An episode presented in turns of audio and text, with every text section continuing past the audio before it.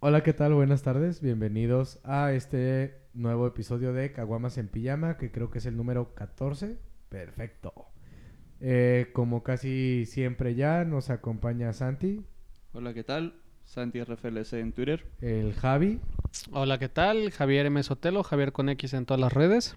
y arroba Mike Flowers en Twitter, Instagram y creo que ya. Entonces, sí que, sí que estaba pensando. Sí, a ver, ¿qué más redes tengo? Sí, ¿qué más? Sí, en TikTok estoy como...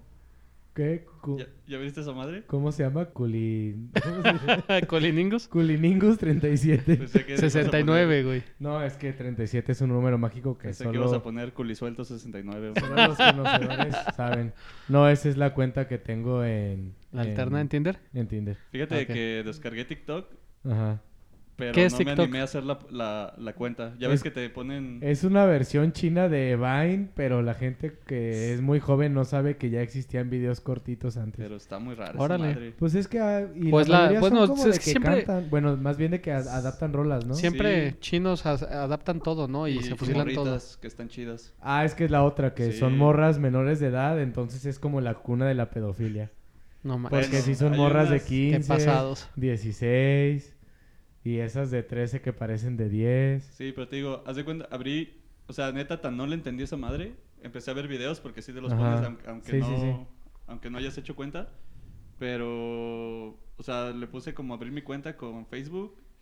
Y me dio un nombre de usuario todo culero. Te cabrón le he puesto comprar niña. Che vato No, enfermo. Sí, sí está, de hecho es lo que dicen, que sí está medio culero porque sí, la neta hay mucho, la mayoría son menores. Está o sea, mal, sí la es una neta. red social para La morritos verdad. que hacen como sus videos así como de broma. Bueno, es que es como más comedia que otra cosa. Sí, no, pero es- también está raro porque te va poniendo un video tras otro video, Ah, sí. tras otro video, tras otro video. Pues es como cuando ves las historias de Instagram, Sí, que las puedes ver de corridas. pero, pero sí está, o sea... La no en- temática No es rara. entiendo, no entiendo. Y, y también hay güeyes que, que desde, te digo, desde que pon- como que ponen una rola y hacen algo así chistoso. Morras que bailan eh, muy sensualmente, por decirlo no tan culero. Cabrón. Eh, y güeyes que sí hacen pura tontera, o sea, y me recuerda a que eso se hacía en Vine. Pero, y digo, y los güeyes... Pero con otra temática. Y los güeyes famosos que abrieron cuentas hacen pura pendejada. O sea, ah, sí, sí, sí. Sí, digo, no, no, no es el contenido que estaba acostumbrado No. a ver este güey, pero creo que es, es lo que tienen que hacer para destacar ahí, ¿no? El güey, bueno, el con el de mi chamba, de mi equipo, ese güey sí usa esa madre y cuando luego comemos se la pasa viendo esas madres. Pero sí está medio peligrosa. Y también, sí se te va la vida, ¿eh? O sea, No yo, el- o sea, fácil, No, se me fueron no. unos 15 minutos nomás tratando de 15. cachar este. Sí, yo nunca la bajé, pero ese güey de repente me dice, mira, ve esa madre, y está bien pendeja y no, nomás se Sí, ríe. no, pero yo aventé el celular casi casi decir, no, aquí se me va a ir toda la tarde si sigo viendo esta madre. Y sí he visto que mucha banda dice, ah, están buenas las morritas. Ah, y eso dices, sí. güey, pues sí, pero espérate. Pero Aquí bueno, en este sí, programa no apoyamos ese tipo de conductas con No. menores. La neta yo no, pero pues también hay unas mayores. Ah, sí, No, es por que- eso. Es que con que menores, ya, que- se empezaron a meter. respetar. Pero creo que se, te das cuenta de que cuando son mayores como que no embona su contenido.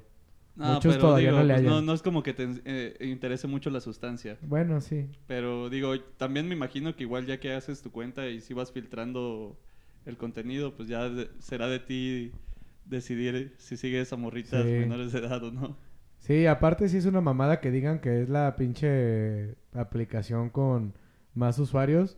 Porque, pues no mames, en China cualquier cosa que me digas... Cualquier cosa que lancen se hace, sí. Ajá, o sea, cualquier madre que me digas que el 50% de la población de China la usa, ya va a ser lo más usado en el mundo. Sí, y también siento que es como medio trampita, como la madre que te pone Facebook, de que te los pone en cola, entonces, y te los Ah, pone en ya. Ah. Y siento que también como que en el loop te cuentan las reproducciones, porque sí, también los números están muy cabrones. Sí, sí, digo, sabe cómo funciona, pero bueno. Pues bueno, esto Este, fue todo en esto fue Hablamos todo. de Tecnología. Aquí en TikTok para todos. ¿Cuánto Bueno, nos pagaron Nuestro por...? curso de TikTok. sí, ya sé. Y bueno, ya aprovechando que estamos hablando de chinos, Vamos a pasarnos un poquito más sí. al sur. de, de- de aquel lado de- del mundo, este, tenemos una película que es de la que vamos a hablar hoy, que se llama Parasite, porque ya por fin la vimos los tres. Entonces, ya podemos explayarnos libremente. Sí, que la mencionamos en, el, en los tops. Ajá. Que, La mencionaste. Digo, Bueno, porque tuviste chance de verla así sí, antes de que, Que te la de que pirateaste. acabara. Pues sí. Mm, No, no, digo, pero no en mala onda, sino que tú No, sí, que digo. la vio antes. Ajá. Porque yo ni sabía que ya había salido pirateada. Sí. Y pues de buena calidad, ¿eh? Ah, sí. ¿Qué iba a decir? Ah, bueno, y, y también de que, pues yo creo para mí fue mi película favorita del año pasado. Pues es que es lo que le decía a Javi, que pues curiosamente sí al final uno pues se da cuenta que los que están para el Oscar pues son buenas películas. O sea, si hay por lo menos cuatro que yo diría Hay que- muy buena calidad y todas muy diferentes. No, y digo, y- también tiene esta onda de que igual le pasó a un Roma, que fue la película extranjera y que de hecho ganó en Cannes. Este, Palma de Oro ganó el año ganó. pasado. Ajá.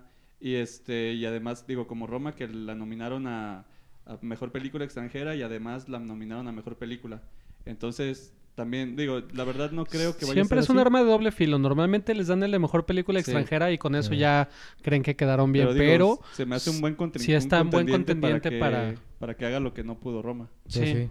Pero bueno, vamos empezando. Ah, bueno, quiero decir algo porque van dos veces que me mandan mensaje en Instagram cuando comparto este bonito podcast que nos mamamos porque siempre decimos spoilers y nunca avisamos. Ah, ok, Y- van y- spoilers ok, de Parasite. Y para los que no se han dado cuenta, porque yo sé que aparentemente sí de repente llegan nuevos, todos los podcasts tienen spoilers. O sea, tampoco queremos caer en ponerle en, en el nombre directamente spoilers entre comillas, por- No, eh, pero- porque lo hacemos para todos, ¿no? O Sí. Y- Pero para que sepan, siempre va a haber Ah, spoilers. y bueno, y si no la han visto, neta, pues pausen el podcast, vayan, véanla como puedan Sí. y luego regresen, porque la verdad sí es de esas películas que... No se puede hablar de ella sin echar a Eh, perder la trama. Exacto, Sí. y vale mucho la pena verla sin saber nada al respecto. Exactamente, ni siquiera vean trailers ni nada. Si ya les llama la atención, Pues dense una que- vuelta al cine o véanla como dicen donde puedan. A- a- aunque no sé, yo ni siquiera había visto nada de, de trailer ni Sí, no, nada. yo tampoco. Me tuve la fortuna de no saber nada. Este, ya luego leí que el director eh, editó un tráiler con solo la primera mitad de la película, como para no echar a perder la experiencia y creo que fue muy acertada su decisión. Pero, híjole, a estas alturas de la vida quien se mete ya a un podcast a escuchar es porque vamos a debatir bien la película, vamos a tocar los puntos, lo que nos gusta de la trama, lo que nos no, lo que no nos gustó, los giros que tiene. Y pues es, Es- complicado hacer uno completamente sin spoilers, digo, es que hay, como pro- hay programas que sí tratan de tal vez dar como una crítica de la película y pero Ajá, Sí, cuando pero- hacen como reseñas encima, tal ¿no? cual, pero Sí, pero- cuando Pero se van a spoiler. estrenar, ¿no? Normalmente lo hacen cuando es el primer fin de semana y, ah, tuve la oportunidad de ver tal película, está muy chida, me gustó por esto y esto y esto y Sí, pero no tratan todo- de evitar spoilers, pero no- ya... No todo un episodio. Sí, pero Caguamas porque- en pijama no es de eso. Caguamas Sí. en pijama es venir a hacer la, la autopsia de la película Sí. y pues, hablar lo diseccionarla. más y... libre que podamos, ¿no? Exactamente. Sí, Además es el podcast de Miguel. Si tienen algún pedo, reclámenle a él. Y aquí afuera nos agarramos a vergazos. Sí, a nosotros nos gusta la chela fría y los podcasts con spoilers. Así, Así es. es. Pero bueno, vamos entonces comenzando con la sinopsis, por decirlo así, para empezar a desmembrar esto, eh, la película. Este, bueno, para los que ya la vieron y los que no, esta película eh, se trata de dos familias, ah, principalmente, o al principio así no lo hacen ver, porque luego sale otra familia, por, sí, Sí. Más, más pequeñita ahí en Discordia, pero bueno, trata de una familia pobre, pobre, muy, muy pobre en Corea, Del sur. en Corea del Sur, sí, no, no crean que en Corea del Norte. En Corea del Sur, este, pues nos plantean que viven desde un entorno que se ve así, pues muy sucio, una casita toda, pues cayéndose a pedazos, por así decirlo, llena de, como tiliches y todo esto, ¿no? Una, favela coreana. Ándale, ándale, Sí. buena, buena, Ujú. buen apunte, sí.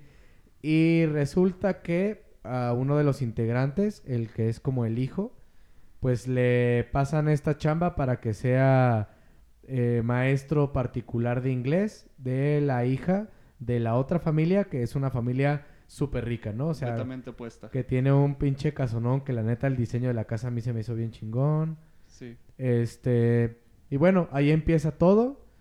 Y lo que nos plantea la trama es que esta familia pobre se va a aprovechar de la familia rica para poder salir adelante, ¿no? Sí, digo, que empieza, digamos, este chavo que tú dices que tiene la oportunidad de dar clases eh, a la hija de la familia acomodada, clases de inglés. Ajá. Eh, para esto, primero el cuate pues no, es- no, es- no ha entrado a la universidad y entonces hasta falsifican unos papeles para, Ah, sí. para, Para el hacerlo como currículum. más legal y eso. Y entonces desde ahí te empieza a plantear esta onda de que pues están jugando un poquito con el sistema o engañando a la familia, ¿no? sí. Y luego, pues da la casualidad de que tienen otro hijo que le gusta mucho pintar. Es un morrito Sí. como que serán cuatro o La cinco familia años. rica. Ajá. Ajá. Eh, y pues como, bueno, como es típico de las familias con mucho dinero de que dicen, no, mi hijo es un genio, ¿no? Sí. Y el, el morrito solo estaba pues pintando con Está crayones. desaprovechado, ¿no? Ajá, Necesita dice, alguien "No". que lo guíe y que lo vaya llevando. Y entonces, pues este chavo que da la clase, ahí se le prende el foco y dice, ah, de aquí soy. Este, le voy a decir a mi hermana que, que pues les, medio le sabe, como que te plantean que le sabe a eso del diseño y de Sí. un poquito del arte vis- visual, ¿no? Entonces, ah, yo tengo una, una, Compañera, Una- porque ya ves que no dicen que... pues, eh, tengo, al- es la hermana de un amigo, ¿no? Ajá, Sí. la prima de un La prima de amigo. amigo que tiene hemorroides, da Y clases que- de y- pintura. Y, le vende de que no, pues estuvo en una universidad en Chicago acá, súper chingona. Y dice, pero bueno, voy a hacer lo que pueda para conseguir su número, su número y te, te paso el contacto, ¿no? Sí. Entonces, pues ya llega esta chava y pues le empieza a dar clases particulares al morrito, no sin antes venderle un super choro bien mamadora a la, A la mamá. a la mamá. Pues que, que es lo interesante, ¿no? Que Ajá. desde que empieza te plantean justo eso de que, bueno, principalmente la mamá es muy, ¿cómo decir? Crédula. Incrédula. No, pu- crédula. Crédula. crédula. Ah, sí, Crédula. crédula. Pues tonta. Ausente, Pues este... es como rara, ¿no? Porque sí, sí, es como sí. medio mensa, o sea, no sé, hasta torpe, diría yo, y que aparte se cree cualquier cosa, o sea, Digo, a- Sí. aquí no te ponen esa onda, pero es como la onda de cuando las, mm, eh, las mujeres que son madres de familia, que pues ahí casi casi es tu trabajo es estar en la casa y que luego de repente pueden hasta llegar a tomar antidepresivos o lo que sea y se van como en automático por la vida, ¿no? Te plantea un poquito la imagen, aunque no te dicen directamente ni siquiera si es alcohólica o si consume alguna sustancia, ¿no? Pero es no, como- simplemente por es rica es tonta, tal mínimo- cual. es que es tonta. Sí. Mínimo es narcoléptica, ¿no? Porque te ponen la onda de que estaba dormida ahí en la en, Sí. en el patio y lo que sea, ¿no? Entonces, ya se me olvidó en qué estábamos. Pero bueno, en que mete a la hermana. Lo que pasa es que Ah. eh, la mamá es como. Tiene la obligación de tener todo a tope en su casa porque su marido es el que trabaja y el que proporciona el dinero y, y el que tiene a todo mundo, por así decirlo, en una buena situación económica. Entonces ella tiene que encargarse de que la hija Ajá. sea buena estudiante y tenga un tutor particular de inglés. El hijo sea canalizado para que potencialice la pintura y al mismo tiempo le hagan eh, trabajo psicológico para salir adelante porque tuvo un trauma muy fuerte cuando era menor que Sí. luego lo explicamos, este llegamos a la trama y entonces es esta onda de la familia pobre, cómo a poco se empiezan a meter como el salitre, ¿no? A la casa eh, Sí. y empiezan a idear planes para correr al chofer y que contraten entonces al papá de la familia pobre, este, para que corran a la ama de ama de llaves llaves. y luego entonces entre la mamá. Y son este tipo de situaciones en las que eh, está rara cómo te lo plantean Sí. porque uno empieza Es a medio- empatizar primero con la familia pobre Ajá. y luego dices, híjole, qué mal por los ricos, pero como de repente va dando sus ¿no? giros, ajá, y se ensañan y de repente estás de un lado, de repente el otro y te- está, está divertida incluso la película en esos momentos. Es un buen drama con algunos tintes de comedia. Sí, y de hecho, bueno, creo ya ya recordé la idea que tenía, es como que te plantean esta a veces romantización que tiene la pobreza de que se las ingenian mucho. O sea, y son muy astutos para poder engañar a la familia. Para no trabajar. Ah, Ajá, o sea, pues en este caso sí, a, a trabajar lo mínimo, ¿no? Incluso. Sí. Pero como dices, o sea, eh, eh, lo que está chido de, de este planteamiento es que te lo van mostrando. eh, digo, yo lo pensé mucho incluso como, como, como cierta, como una fábula. O sea, como de la onda en la que este, vas viendo cómo se va armando el plan y el plan. O sea, como si te estuvieran contando una fábula donde todo se, todo es per- encaja perfectamente para que se dé la situación, ¿no? De que ya llegan hasta el punto en el que toda la familia está trabajando en la casa de la, de los de la- ricos. de la, de la familia rica y todos como que con una, digamos, como con una habilidad diferente Pero pues en contuvier- De manipulación y de ¿no? engaño, sí. Y digo, y, y, y esta primer, digamos, yo, yo divido la película en tres partes.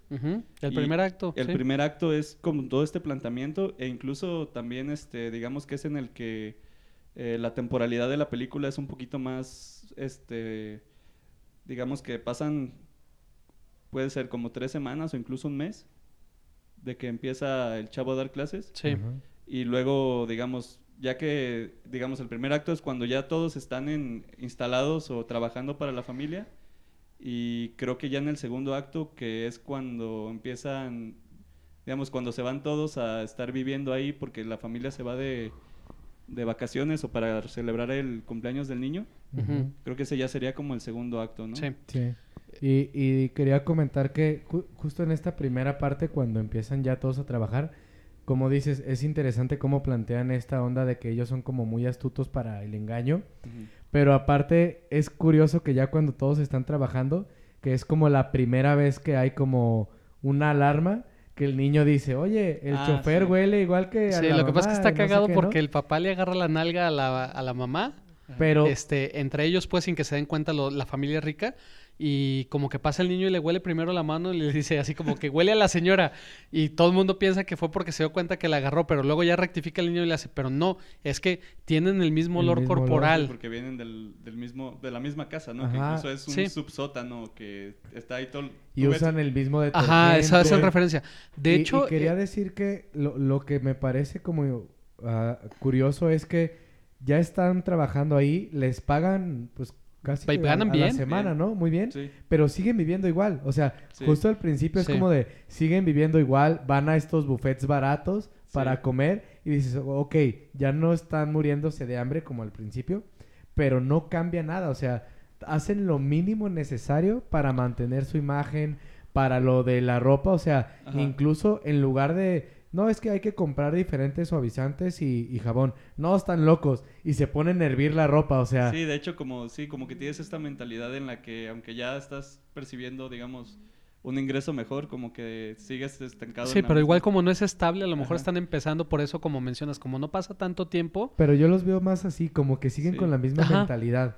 No, y claro, no van a cambiar. De hecho, este sí quería comentar eso. Creo que esta película, los primeros 7, 10 minutos, es fabulosa en sentido de cómo te hacen la presentación de la familia. Sí, Con esa breve introducción, ya te dieron todo el te dan contexto todo de- el contexto de cómo son, cómo piensan, cómo es cada uno, el rol que juega cada uno, qué habilidades tienen, y lo presentan con tonterías tan fácil como que empieza la película y no tienen wifi porque la vecina ya cambió Sí. el password, entonces se van buscando por la casa este la señal y el papá les dice levanten los teléfonos y ya por ahí en una Sí. esquina se encuentran la señal de un café que abrió hace- cerca y luego este sí No, no, no, pero- Ah, digo, cuando es que estaba su- levantando Santi la mano como es- alumno así de yo maestra Sí, digo, yo para- yo Pero es como para cuando termines, quiero Ah. decir algo. No, es eso. Entonces, simplemente creo que, que eh, en el mundo del cine, yo tenía muchos años sin ver una película que introdujera tan bien tantos personajes en tan poco tiempo, ¿no? Sí. Y sí es fabuloso. Sí, y digo, y, y con esta onda de que les menciono que a mí se me hizo la película como si fuera una fábula, incluso tiene unos simbolismos que son como de fábula, o sea, de muy directos, como la onda de cuando llegan a fumigar, Ah, que sí. dicen dejen abiertas Las las, ventanas. las ventanas y, y cómo entra y se empiezan a ahogar y desde ahí te están marcando el, el Todos tono de excepto el papá. El papá. Ajá. El sí. papá le vale madre, o sea, Sí. para nomás como referencia a lo que dice Santi, como ellos viven en una especie de sótano, de repente llega, pues no sé, el gobierno a fumigar la fumigar calle, dengue. eh, ajá, y coreano. van a cerrar las ventanas los hijos y no, no, no, dejen abierto, así sirve que nos ahorramos la fumigada. Ajá. Y pues están ahí todos trabajando, doblando cajas de pizza y tosiendo y intoxicándose y el papá está feliz porque ya se ahorró una lana para la fumigada de la casa. Sí, y digo, y, y con lo que te decía de que es como, digamos, simbolismo muy directo, o sea, va a hacer referencia a Parasite, o sea, a que son unos parásitos y se están Sí. ahogando por porque está el, el, pues esta fumigada, ¿no? De, en, la- en Sí. el hogar. O como a- plantea el a- papá, aunque- ¿no? Que el papá sí. sobrevive a todo, digo, Pero, y, y lo que yo le decía a Javi, que yo creo que eh, cuando ya al principio, que es muy rápido, cuando ya están coexistiendo ambas familias en la misma casa y todo, pues te, ta- también te plantea esta manera de pensar o ver lo que es, pues, quién realmente es el parásito, ¿no? Sí. Porque, pues tanto la familia rica necesita de ellos como ellos de los ricos. Sí, es una dualidad y ahí muy eso está cabrona. chistoso. Y, y fíjate que tienen razón de que los personajes son muy bien. O sea, la introducción de los personajes está muy padre. Porque incluso el cuate que le da la chamba de, El de amigo. ser el asesor, ajá, hasta eso está bien. O sea, él llega de una manera medio simpaticona y todo. Platica con él muy rápido. Y aunque ya no lo volvemos a ver, está No. padre. El ama de llaves, también la presentación está chida. Sí. También la del chofer, que eventualmente lo mandan a la chingada, pero todos, eh, aunque los que desaparecen o, o la ama de llaves que queda hasta el final, todos son muy Sí, bien Yo creo que se presentados. me hace una- a los está 15 padre. minutos ya sabes perfectamente qué rol juega cada personaje Ajá, dentro sí, de la historia. interesante eso. No, Sí, eso está muy y como padre. dices, se me hace una escritura de personajes muy concisa, o sea, lo que vas y, y los personajes que solo sirven como pretexto para la trama, como Ajá. el amigo y como el la dueña de la chofer, pizza, de la pizzería, perdón, pues de la no pizza. tienen más que su intervención y no necesitas más. O Sí. sea, o sea, eso Y se... funciona bien, sí. Sí. Sí, este, entonces... eh, Entonces, bueno, tenemos, estamos de acuerdo todos en que el primer acto es como un drama, una, un drama con tintes de comedia, ¿no? Sí. mm, sí, Hasta lo- ahí va tranquilo, es como, como drama. Este, como diría Digo, Homero, perdón, como comedia. este, estúpido como un zorro. O sea, la verdad es que la familia demuestra mucha astucia eh, para irse apoderando uno a uno de todos los trabajos que hay en esta casa, sin dar a conocer este, que todos están relacionados entre sí. Y ahí podremos entrar al segundo acto, que es cuando el hijo menor de la familia rica va a hacer su cumpleaños y se lo llevan a acampar a otro lugar. Y creo que en este momento, cuando se queda toda la familia pobre en posesión de la casa, obvio, se supone que nada más se queda la ama de llaves, pero después ya están ahí todos durmiendo en las camas, usando la, la tina, eh, comiéndose la comida de, de los patrones, el vino y todo. Y creo que en este momento es la primera vez en la película en las que ellos empiezan a cometer ciertos errores, Sí, ¿no? Antes los ves impecables claro. y funcionan como un relojito suizo en la cual cada uno es un engrande que tiene una función específica y va avanzando. Pues Sí. es la típica, ¿no? De que te empiezas a aborazar Sí. como Ajá. los que roban bancos y todo este tipo de cosas que quieres más, quieres Sí, más. pues empiezan a hacer un picnic en la sala, este, se emborrachan, se tragan Sí. todo lo que pueden, este, empiezan a leer el diario de la hija, Sí, o sea, eh, no sé qué más tonterías pueden hacer. Y eh, aunque curiosamente es una parte, por así decirlo, breve, sí, podría decirse que de repente da pie a un ya ter- este segundo acto más macabro sí. que de repente están al- en la madrugada porque pues están solos, no, es- no van a venir los patrones a dormir y suena el timbre. Sí, y, de- ¿Y quién reaparece? la ama de llaves que habían que habían logrado sacar de la Sí, casa. ¿cómo, Sí. ¿cómo la sacan, Miguel? Cuenta eso, es que sí te habían votado. Ah, ¿Cómo hecho, sacan sí. al ama de casas de... ah, es que de la- eh, de- es justo algo, al ama de llaves? algo interesante porque le decía a Javi que para mí era como que de, de todos los planes que van haciendo, Sí. creo que el del ama de llaves es el único que se me hace muy exagerado. Es- que- Porque te plantean que la, mi- bueno, la, la hija de la cual ya se enamoró el chavo que le da las clases de inglés, le dice, ah, pues a mí me gustan los duraznos, pero no podemos comer duraznos porque pues resulta que el ama de llaves es alérgica, pero alergia fuerte. Mortal, sí. Ajá. Entonces, eh, este güey, pues dice, ah, pues ya sé cómo la vamos a correr. Y le raspa los pelitos que tienen los duraznos. Y tanto él como la hermana se los tiran de vez en Sí, cuando. cada vez que pasaban a un lado de ella, Y- órale. Y, el ama de llaves se empieza a Su hinchar. polvito de hadas. sí. Este, etcétera, etcétera. Hasta el punto en el que ya tiene tal alergia que va al hospital. Obviamente todos saben, el papá va, le toma una foto y le dice a la, a la dueña de la casa, a la patrona, que como dijimos es medio sorenguilla, le dice, no, pues tiene tuberculosis. Yo la escuché que estaba Sí, hablando que y que decía que tiene tuberculosis. Y pues yo no quería contarle, pero como tiene un niños chicos aquí en la Y, casa, pues, no vaya a ser. ah, no, no haya. Sí, no típica- haya ser. no haya ser. La típica, a mí no me gusta el chisme. Sí. Ajá, exacto. pero, sí, no, la verdad es que manipulan todo bien cañón. De hecho, y, es... y la cumbre es lo que es más... ah, es lo que les digo que, que me parece más como... Igual no lo digas para que lo vea la gente y si Pero- late, pero Cuando la descubren... el clímax, ¿no? ajá, Para correrla. Para, para correrla, que justo es cuando la patrona dice, no más. Sí dices, ay, sí. Sí, es poco verosímil. Sí, Pero, estuvo eh, simpático. Pero digo, es, lo que yo te decía de que a mí por eso la película se me hace como una fábula. Porque es como todo cae, o sea, todo ca- encaja perfectamente y las situaciones se van dando de una forma hasta absurda. Sí, sí, sí. Entonces, y digo, y yo creo que es una forma muy, me, me pareció muy chida de plantearlo, Ujú. porque es como, ah, mantiene ese tono este, chistoso o de Ujú. comedia, pero digamos que también todo lo que, co- como va evolucionando la película está muy cabrón, o sea, de pasar de... Es que se empieza a poner serio todo. sí. No, Sí. pero, pero digamos, de pasar directa, pero de pasar directamente a una comedia, se va haciendo gradualmente un thriller y se va haciendo una película Es que de ya, ya nos vamos adelantando. Sí, Entonces, sí. bueno, eh, eh, pasa eso, corren al ama de llaves, la Con familia se emborracha, este, están ahí- felices de la vida ahí en la sala haciendo el desmadre y suena el timbre en la madrugada. Y digo, y, y- y otro punto ahí antes de, de que pase eso, de que llega la, la otra ama de llaves, eh, tienen este pequeño momento en el que están este, ahí hablando y fantaseando de qué van a hacer a, a futuro y cómo,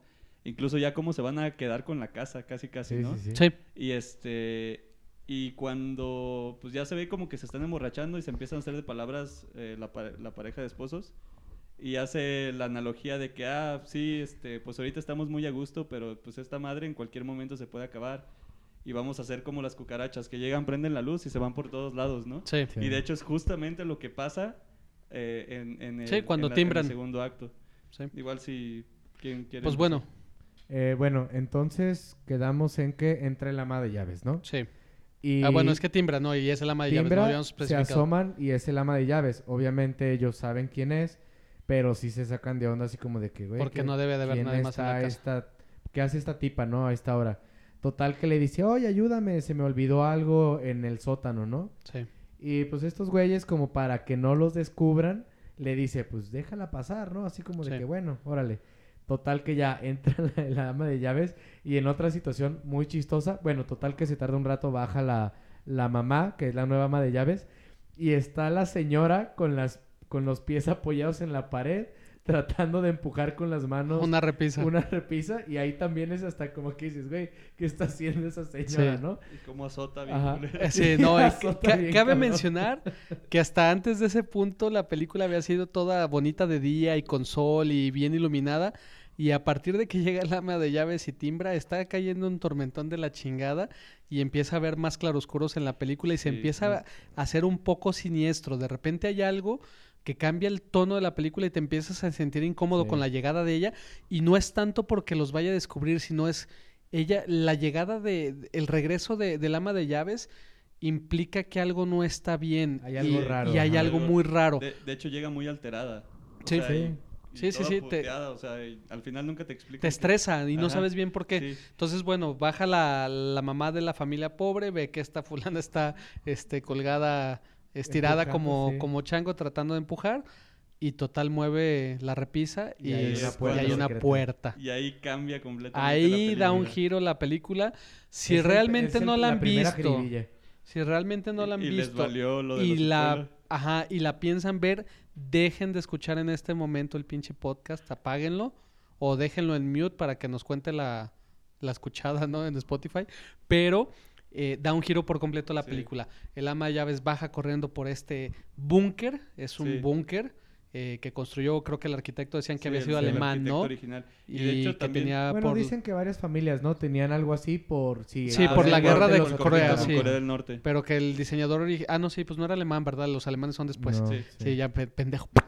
Y entonces, bueno, baja corriendo esta señora, baja la, la otra, la señora pobre detrás de ella y resulta que tiene a su marido allá abajo. Tenía más de tres, cuatro días que se, había como- ido, que le habían un corrido. pinche güey con cara Sí, de parece, loco parece que es un abajo. niño Sí. como con retraso mental al principio, ¿no? Pero es que en realidad pues lo había dejado casi una semana sin comer y se le había olvidado que lo tenía ahí. Según ella, así de se me olvidó que estaba aquí abajo. Y dices, no mames, Sí. o sea, ¿cómo se te Sí. olvida que tienes a tu marido ahí abajo? Y de... Ajá. perdón que te Y de, Ah. y- y de hecho, este, en ese momento, o sea, como dices, va cambiando de tono la película y se va haciendo de... Primero dices, ¿qué pedo? ¿Qué hay allá abajo? Igual- primero no sabes qué es lo que vas a encontrar, qué es lo que va a encontrar ahí, ¿no? La Hasta primera que- puerta ya dices, ¿qué pedo? Sí, Sí. dijimos, chingado, ¿cuándo Sí, empecé a ver Lost? Leatherface, ¿no? Sí, Ajá. este, empecé a ver Lost, ¿o ¿qué pedo? Y ya que llega y ve al marido ahí todo desnutrido y con esta cara de maníaco y que Sí, le empieza a dar hasta como un biberón, ¿no? O sea, Sí, como Sí. que todo. Si le da como leche incómodo. materna con un biberón, está Ajá. medio raro, la Está- neta, es que está está bien psiquis. muy Está incómodo. es lo Sí, que decíamos. sí. Te hace sentir extraño y te hace sentir ajeno a la trama y le da un giro muy fuerte. Y entonces aquí empieza una rivalidad muy chistosa porque Sí. la señora le dice, oye, Este, es que he tenido aquí a mi marido durante muchos años, debe dinero, lo estaban buscando y ya sabes que aquí lo van a meter al, al bote. Entonces te pido de favor que no digas nada que está aquí, dale cada tres días de comer porque él no Te- puede salir de aquí pago. y te doy este dinero, ándale amiguita, así. Y la señora así de, no, yo no soy tu amiga, yo no soy nada.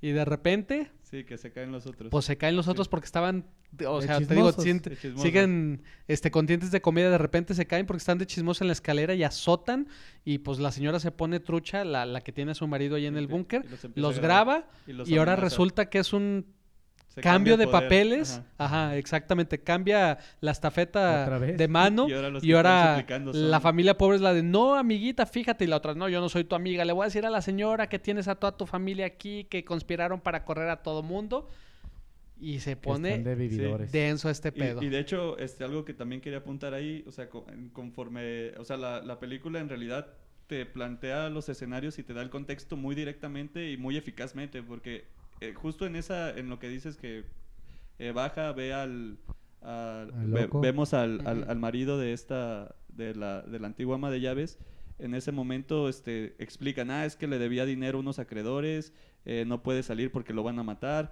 pero resulta que el arquitecto de antes este, construyó este búnker por tal, tal, tal, tal, y en el, en, en el inter en el que se fue de vacaciones metí a mi marido y luego cuando entró la otra familia yo me quedé trabajando y o sea, Sí, nadie sabía que estaba el marido ahí, pues. te dan toda la información para que, para que te creas que es posible que sí lo haya escondido ahí. Sí. No, Y- bueno, es que el búnker también tenía Sí. que como dos niveles de escaleras hacia Ajá. abajo. Bueno, Sí. es para aguantar explosiones nucleares. Entonces sí. realmente puedes creer que no escuchan ningún ruido. Digo, aparte no tiene nada con qué hacer ruido, tiene nomás libros y un baño. Sí, ¿no? En do- dos Y digo, pasillitos Y raros. la, Y- y la y onda de las es- lámparas que va Sí. después. Ah, es lo que te iba a decir, que en esta misma onda de que los dueños de la casa pues, son casi como los mencillos, pues resulta que el, el lo- pinche loco que está ahí abajo tiene acceso a los a los este Unos, unos A los a focos los de entrada por de- donde de entran de la cochera ajá, hacia la casa, que es y- una y escalera ellos alta. piensan que pues ah, se- están descompuestos. Sí. Y este güey está tratando de mandar señales en clave, Clave Morse. Morse. Sí, está Sí, muy está cagado eso. sí, Entonces, bueno, hay cambio de poder, ¿no? En Ah. esta Sí. situación eh, empiezan a pelearse las dos familias y aquí es donde se empieza y a poner somete, macabro ¿no? todo. Porque, eh, y en este, bueno, antes de que llegue el siguiente giro, sí. cambian los papeles y ahora el ama de llaves y el esposo están disfrutando la sala, Sí. acostados, dándose El masaje. vinito, Y los todo. otros Y se güeyes en una esquina de Como que- burro castigado Sí, como con las burro manos. castigado. Pero digo, ahí es cuando se empieza a poner bien siniestro todo, ¿no? Sí. De que- Porque eh, em, te da risa eh, por el tipo de castigo que les pone, pero en Ajá. realidad Pero se te eriza la piel porque sí. está bien creepy. O sea, los tiene ahí en un rincón literal con los brazos esposo, elevados. La cara del El esposo, esposo es está loco, o sea, tiene, Sí. tiene cara de loco. Y ¿no? bueno, Y- ahí es cuando llega el siguiente giro. Bueno, primer, eh, Primero- bueno, sí, pero primero, eh, ven una oportunidad y se intentan Ah, pelear pues, a por el iba, celular. sí. Ah, ok, va, eh, échalo. Sí, a eso iba justo, que ven la oportunidad, se abalanza la familia este, contra el es- la antigua ama de llaves y el esposo para quitarle el celular y cambiar otra vez, digamos, de posición de quién tiene el poder, ¿no? Sí. Claro. Y, Y- digo, y hay toda una secuencia que se agarran a Sí, se empujan, se golpean. Sí, no, está muy cagado, pero está como burda, ¿no? Sí, ah, pero de barrio, sí. Sí, hasta que llegan, todo digo, vale, sí. y, y retomando el tono gracioso, que llegan y le avientan los duraznos y con eso Ah, les ganan. Ah, sí, Aparte, la bolsa de duraznos encima y la empiezan a raspar con los duraznos. Pero, pero digamos, o sea, y, y justo este, esta secuencia es como un... eh, esta secuencia en la que vuelven a retomar el poder es como, igual le baja un poquito el tono, Sí. pero luego, luego regresan a lo mismo, o sea, que, Sí. que este, de hecho, que suena el teléfono. Eh, sí, suena el teléfono, putazo. obvio, Otro. sí, seguimos en la madrugada. Sí. No ha amanecido, entonces es muy extraño que suene el teléfono y pues se ponen como todos de acuerdo. Bueno, no todos de acuerdo, más pero bien, o sea, ya Entienden que todos dependen de... de, de de que todo esté bien. ajá. Sí, pero sí tienen como sometidos a la antigua Sí. ama de llaves al marido, Sí. ¿no? Con la boca tapada y todo. Sí. Y pues total, la, la mamá pobre, este, digo, es que le La decimos así para llaves, identificar, ajá. contesta y es la dueña de la casa. Le dice, ¿qué onda, mi reina? Pues prepárate un caldito de pollo. Porque llegamos en ocho minutos y porque no nos pudimos quedar porque se deslavó el río Y pues mi hijo no se quiso quedar. Y, Y, pues, la señora vas. así como de, ¿cuánto? Ocho minutos. Obvio la casa está hecha un desmadre. Se pusieron pedos, rompieron botellas, hicieron esto. No nomás ellos, la otra familia también se agarraron a putazos Y pues ándale que tienen que limpiar todo en ocho minutos. someten a la antigua ama de llaves y al pinche loco, los tratan de Los amarran y los otra a- vez para el Y, sótano. y digo, Sí. y ahí es cuando empiezas a sentir esa como adrenalina de Sí. decir, ah, no manches, los van a, los van a Es que está torcer". bien cagado Ajá. porque en realidad son, o sea, manipularon a toda una familia para conseguir los trabajos y sin embargo quieres que no los cachen. Sí. Ese, Es que está estás bien bien chido. comprometido Sí. con, con la causa. Pues los entiendes, sí. no significa que estés de acuerdo, pero entiendes también Ajá. sus motivos que puedes este sentir ese terror de los van a cachar y van a perder todo por lo que trabajaron este último mes, ¿no? Y, y digo, ya este, bueno, total que empiezan a limpiar todo de una manera pues, súper en chinga y medio caótica. Pues como cuando Y- va a llegar tu mamá después de la peda, y- ¿no? y- que es todo esa- a bolsas negras, órale, Y- y cabrón. es- no, y es de que dices, güey, no hay forma, no hay forma de que esto salga bien. Sí. ¿no? Y, y- y, pues, Amarrar a, lo- a la otra a la otra ama de llaves y a su marido para regresarlos al sótano, que es un pedo, sí. porque pues bueno, ellos están luchando porque luchando. quieren que que, Y, y los que detalles, descubran. ¿no? Que, que incluso el, eh, lo que decías de que el, el chavo este agarró los, los diarios de la, de la hija rica y va a regresarlos, Sí. etcétera, etcétera. O sea, Pero todo sí, en una secuencia, pues, ¿cómo se dice? O sea, Sí, muy vertiginosa, o sea, y- vertiginosa, pero a la vez metódica. No sé cómo describir sí, eso. o sea, ajá, porque tienen que como que tratar muy de como calculadora. ¿no? Porque tienen que dejar todo todo como estaba. Y es que sin comunicarse todos saben qué tienen que hacer. Sí. Y, y digo, y, y esta onda de que el, el- el jefe de la otra familia, el, de la familia pobre, Ajá. este es el que arrastra primero al, al esposo, ¿no? Al loco, sí. loquito, y Y, luego- lo quiere amarrar. Y luego Sí. llevan a la, a Pues lo amarran a una silla, ¿no? Creo. a la ama de llaves. No, lo empieza a amarrar a, un- a una de las tuberías del sótano. Es que sí, es que Con sí, está- alambres y todo. Sí. O sea, Y digo, y, y está esta onda en la que pues ya Ah. llegan hasta que van entrando a la casa y Ah. siguen limpiando y es de y que la mamá vámonos, preparando el caldito. y caldito a de pollo, meternos, sí. a meternos, bueno, la, Obvio es la- otro la platillo. hija que va y se mete debajo de la, de la mesa. de la mesa del comedor, que es por el- donde está la entrada. Ajá, con todo el Digo, de, mientras de la sala, subiendo- perdón. Mientras van subiendo está el otro chavo que va rápido a, a regresar el diario y se mete debajo de la De cama. la cama. Sí. y- De la hija. Y digo, y, y, y, y esta onda cuando la ama de llaves quiere subir corriendo por la escalera y justo coincide con que la dueña de la casa va entrando y con esta, esta cosa casi coreografiada de que llega la, la nueva ama de llaves y le da una patada. Cabe, cabe mencionar, perdón, nada más, que es que es muy visual esta Sí. parte. Sí, Eh, es la entrada al de sótano es una puerta negra Ah, sí. que nunca está iluminada y alrededor hay como, como una repisa de esas que tienen luces LEDs en donde ponen adornos y todo. Entonces está bien botado porque eh, se ve el rectángulo de la puerta siempre oscuro y todo lo demás iluminado. Sí. Entonces en esta parte que se alcanza a vislumbrar cómo viene saliendo la antigua ama de llaves, que se le alcanza a ver la cara y la otra voltea, le da una patada karateca así, No, y- pero, pero como burro, sutilmente, sí. ajá, como, como patada de caballo encabronado y pues azota la otra rueda Y se pega Y en se la nuca. pega en Y la de- y de nuca. hecho, Le el- truena el- la mollera. y todo el- mundo piensa que se murió. que se murió. Pero de hecho, el- ahí el diseño de sonido está bien cabrón porque de hecho todo este rush de la, de la acción se rompe justo con el pinche golpe de- en la mema. El- sí. Y, ahí se, y, y de hecho ahí hasta ya dices, o sea, ya valió madre todo. ya valió madres, Sí. o sea, ya no hay forma limpia de que salgan de esto porque ahora o se los chingan o van a salir perdiendo porque incluso ya es hasta asesinato, ¿no? De hecho, Sí. eso que mencionas creo que es muy importante de la película, Sí. que está todo tan sutil y bien hecho que parece que fuera sencilla. No, que no tiene nada complejo la película, pero al contrario, está todo perfectamente planeado.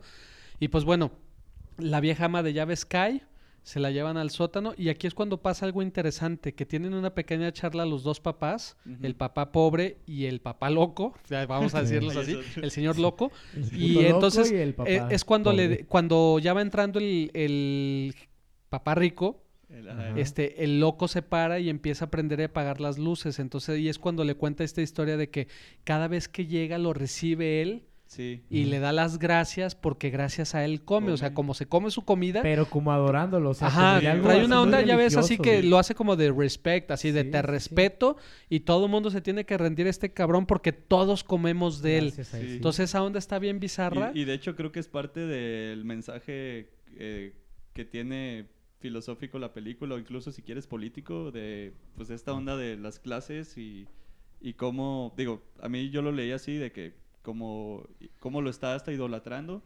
cuando digamos que es una situación este pues casi casi marginal no o sea y, y que como dice, como decía Miguel al principio, de que es una de las lecturas que también tiene la película, a final de cuentas, ¿quién es el parásito? Si esta gente Sí. que tiene todos esos privilegios a costa de que ellos estén todos marginados Sí. y aún así pues le rinde pleitesía y le, y le hace reverencia cada vez que Sí. llega.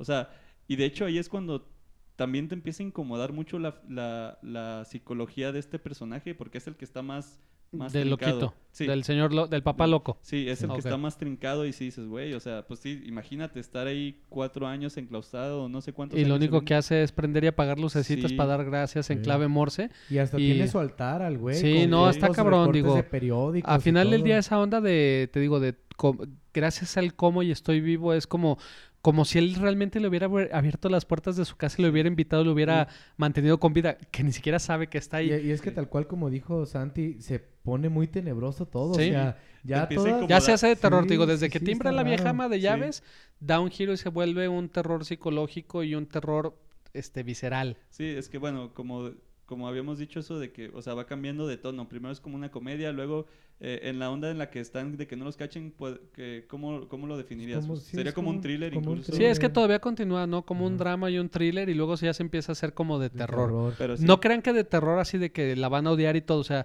es tan sutil y es tan este fino como está realizado que ya estás tan invertido en los personajes que Sí. te, te vas de frente, Sí, ¿no? y digo, y en la segunda parte es como esta, incluso en, en comedias de situación o, o de acción o lo que sea, como el- eh, la típica de la secuencia en la que todo va a pasar como que los van a cachar, pero no los cachan, pero de una forma... Es como comedia absurda de, de ocurrencia de, de situaciones, ¿no? Sí, Pero como hay tanto de por medio, estás Sí. tenso. sí, no, que es y- lo que acaba pasando en esta secuencia, ¿no? Llega la familia, la mamá se queda a cenar con el ama de llaves, el papá se quiere subir a dormir, los niños se suben, está toda la familia pobre desperdigada por toda la casa Sí. escondida y pues bueno, se acaban el caldito de pollo, platican, intercambian unas palabras, se Verdad. suben y a la hora que todos se meten a sus cuartos, pues deciden que es momento de salir, ¿no? Entonces sale el papá, salen los dos hijos, la ama de llaves es la única que se puede quedar ahí. Y en cuanto van bajando las escaleras, se rompe, se, se- sale, sal- se azota una puerta y sale corriendo el hijo menor con y el tipi. Sí. Ajá, porque está lloviendo y sale corriendo como pinche maníaco a como Thor si hubiera visto la tormenta y quiere cargar el Mjolnir con un rayo Ajá. y pone su tipi en el jardín, entonces obvio baja toda la familia y estos güeyes no hayan más que esconderse bajo la mesa. Como cucarachas. Ajá, Y- y como es- y es que cucarachas, como habían dicho. Justo ahí, de ahí hasta el final, cada cambio de escena, por así decirlo, o cada corte, Sí, es un putazo. O sea, es sí. una, o sea, algo que detona en otra situación Sí. estresante, no sé cómo decirlo. Sí, Sí, va no. subiendo Y la intensidad de la final. situación. Y te, y te mantiene comprometido con tu, o sea, yo cuando, de- incluso la segu- hasta la segunda vez que la vi, o sea, te mantiene pensando cómo le van a hacer, o sea, tú mismo pensando una solución para ese problema, o sea, Sí. Ah, bueno, es que no explicamos que este el, el el niño sale corriendo por el pasillo de arriba, la familia baja las escaleras, se mete en la, en la mesa de, De la sala. de la sala, el niño pasa por la sala, se va al jardín, pone el tipi ahí y Llegan los, los papás, papás. bajan a la sala. Entonces, al ver que su hijo está en el jardín y traen un radio y se están comunicando con él y, ah, papá, yo voy a dormir aquí bajo la lluvia y este y me la voy a pasar aquí toda la noche y me voy a desvelar. Ah, Pues nos dicen los papás, pues. ¿sabes qué? Si nos dormimos en el sillón y pues están, o sea, la el papá pobre y sus su hija y su hijo ahí Abajo. metidos. Sí, y aquí es donde pasa algo. de como abajo de la cama, Sí. ¿no? sí, Pero en como dicen, mesa. como las cucarachas, pues, pero, pero pasa algo muy cotorro porque, pues bueno, el niño está ya encerrado con el tipi, está cayendo un tormento, se está cayendo el cielo. La, fa- la familia pobre no sabe cómo salir porque, pues, el ama de llaves tiene que ir a su cuarto Pero, y pues, de repente, pues, que empieza el cachondeo. Sí, Sí. se meten un fajezón ahí. Sí, de No, que- pues se meten todo, ¿no? No, pero digo, y a- antes de lo del faje, o sea, empieza como esta onda de que el, el jefe de la familia, de la familia rica, empieza a platicar y empieza a decir, ah, es que este, el, el chofer... ah, es- sí, es de repente, bueno". perdón, es que, bueno, ese es un Sí, detalle importante Es que... importante porque ahí es cuando sí- empieza a cambiar también la... La percepción, la de, del papá pobre. Ajá. Así es, tienes toda la razón. Se- se- es que a veces no sé si contar esas cosas Sí. porque es como echar a perder ya además la trama. la Pero son muchos detallitos que, que es como la catarsis que mueve el tercer acto al final Sí. del día.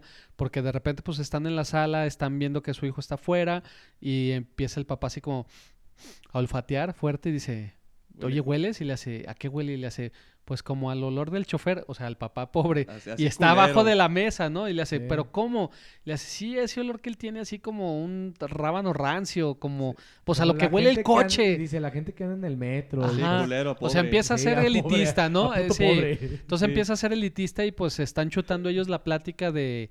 de lo- Sí, o y sea- y, le ves la- el, el semblante al... No, y de hecho se levanta como- la playera en un Ajá. momento muy cómico, pero es muy Para tenso olerse, ajá. porque se Sí. huele y sí es le como... ves- pero le ves el empute. Claro, no, pues sí, digo, sí. todo el mundo se emputaría si te dicen que apestas. digo, la Claro. neta sí te encabronas, ¿no? Nomás Sí. que, pues bueno, es tu patrón y tienes que aguantar bueno, vara. Total, bueno, se Sí. mete en el faje, eh, cambia, este, ya que se van a No, dormir, pero güey, contra reloj. Y, Está sí, muy no. cagado.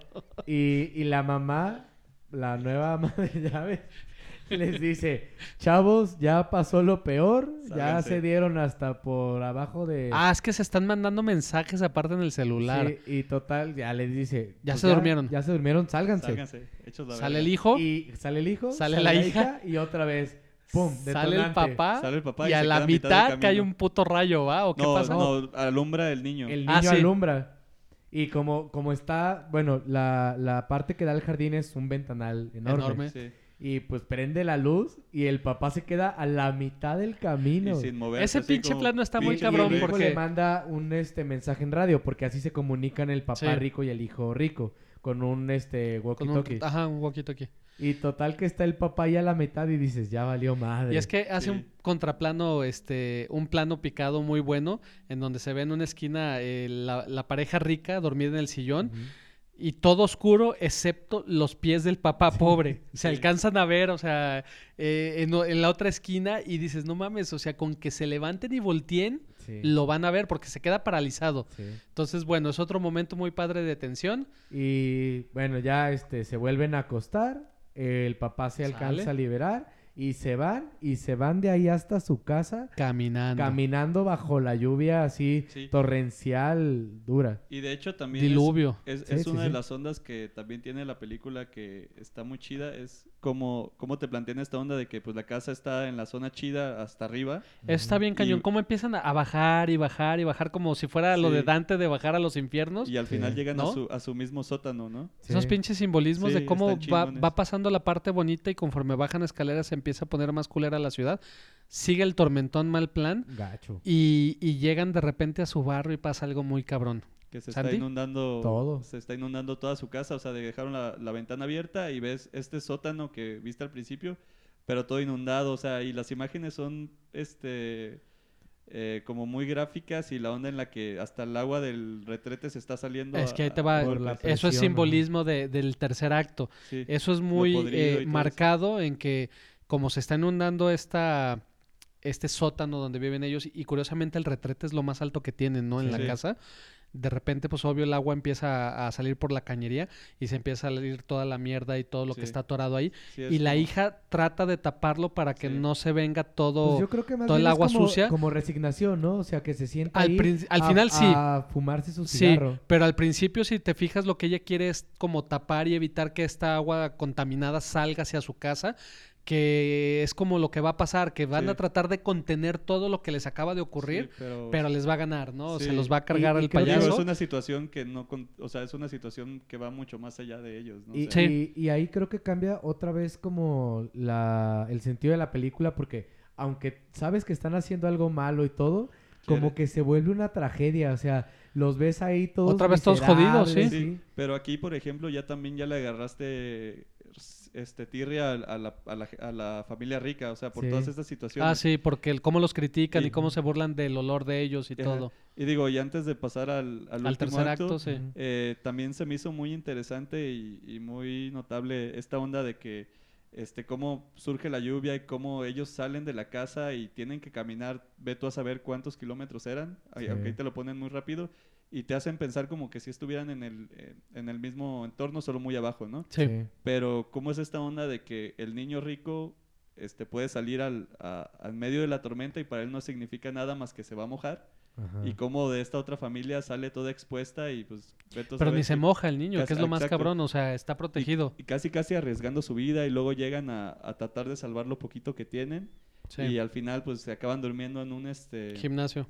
en un gimnasio. Y de hecho el hijo tiene una, una conversación con su papá así muy interesante ahí, de que hablan de los planes, ¿no? Sí, de Sí, que que vamos a tiene hacer todo ahora. planeado. Y dice, pues, que le- creo que le dice, este, el, el único plan que no falla es el que no se hace. Ajá. Y le dice, ¿tú crees que toda esta gente que está con nosotros planeó pasar su noche en un, este, en un Gimnasio. refugio? Ajá. Y es como, digo, viene otra vez a lo que tiene la película, que es una crítica social, este, digamos, no, y no burda, o sea, sino que te lo maneja de una forma muy, este, muy tenue y, y- y creo que es una también, o sea, los, los- ese tipo de, de, de conversaciones son lo que te manejan mucho el, el, el, el- ¿cómo se dice?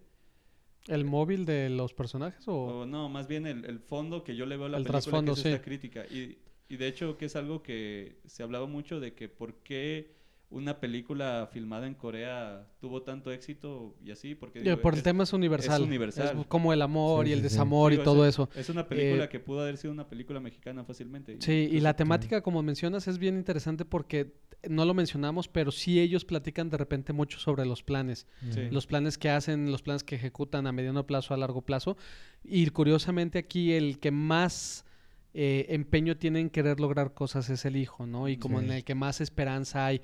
Eh, de repente sí mencionan que la hija, como decías, era muy hábil para eh, las artes gráficas y otro tipo de situaciones, pero el hijo es el de, no, yo voy a ir a la universidad, voy a hacer esto y voy a sacar a la familia de pobres. Sí, porque la, la- esto. hermana tiene más como esa sensación de yo quiero vivir la vida de Ah, rica. Sí, pero... sin que me cueste, sin ¿no? que me cueste, Ajá, ajá. Sin, sin tener que estudiar. Exacto. Y aquí es donde otra vez toma otro escalón más hacia abajo, hacia lo mm, que hasta lo, a lo siniestro, Sí. que es cuando le pregunta, ¿y es que qué vamos a hacer, papá? Y le dice, tú no te preocupes, yo me voy a encargar.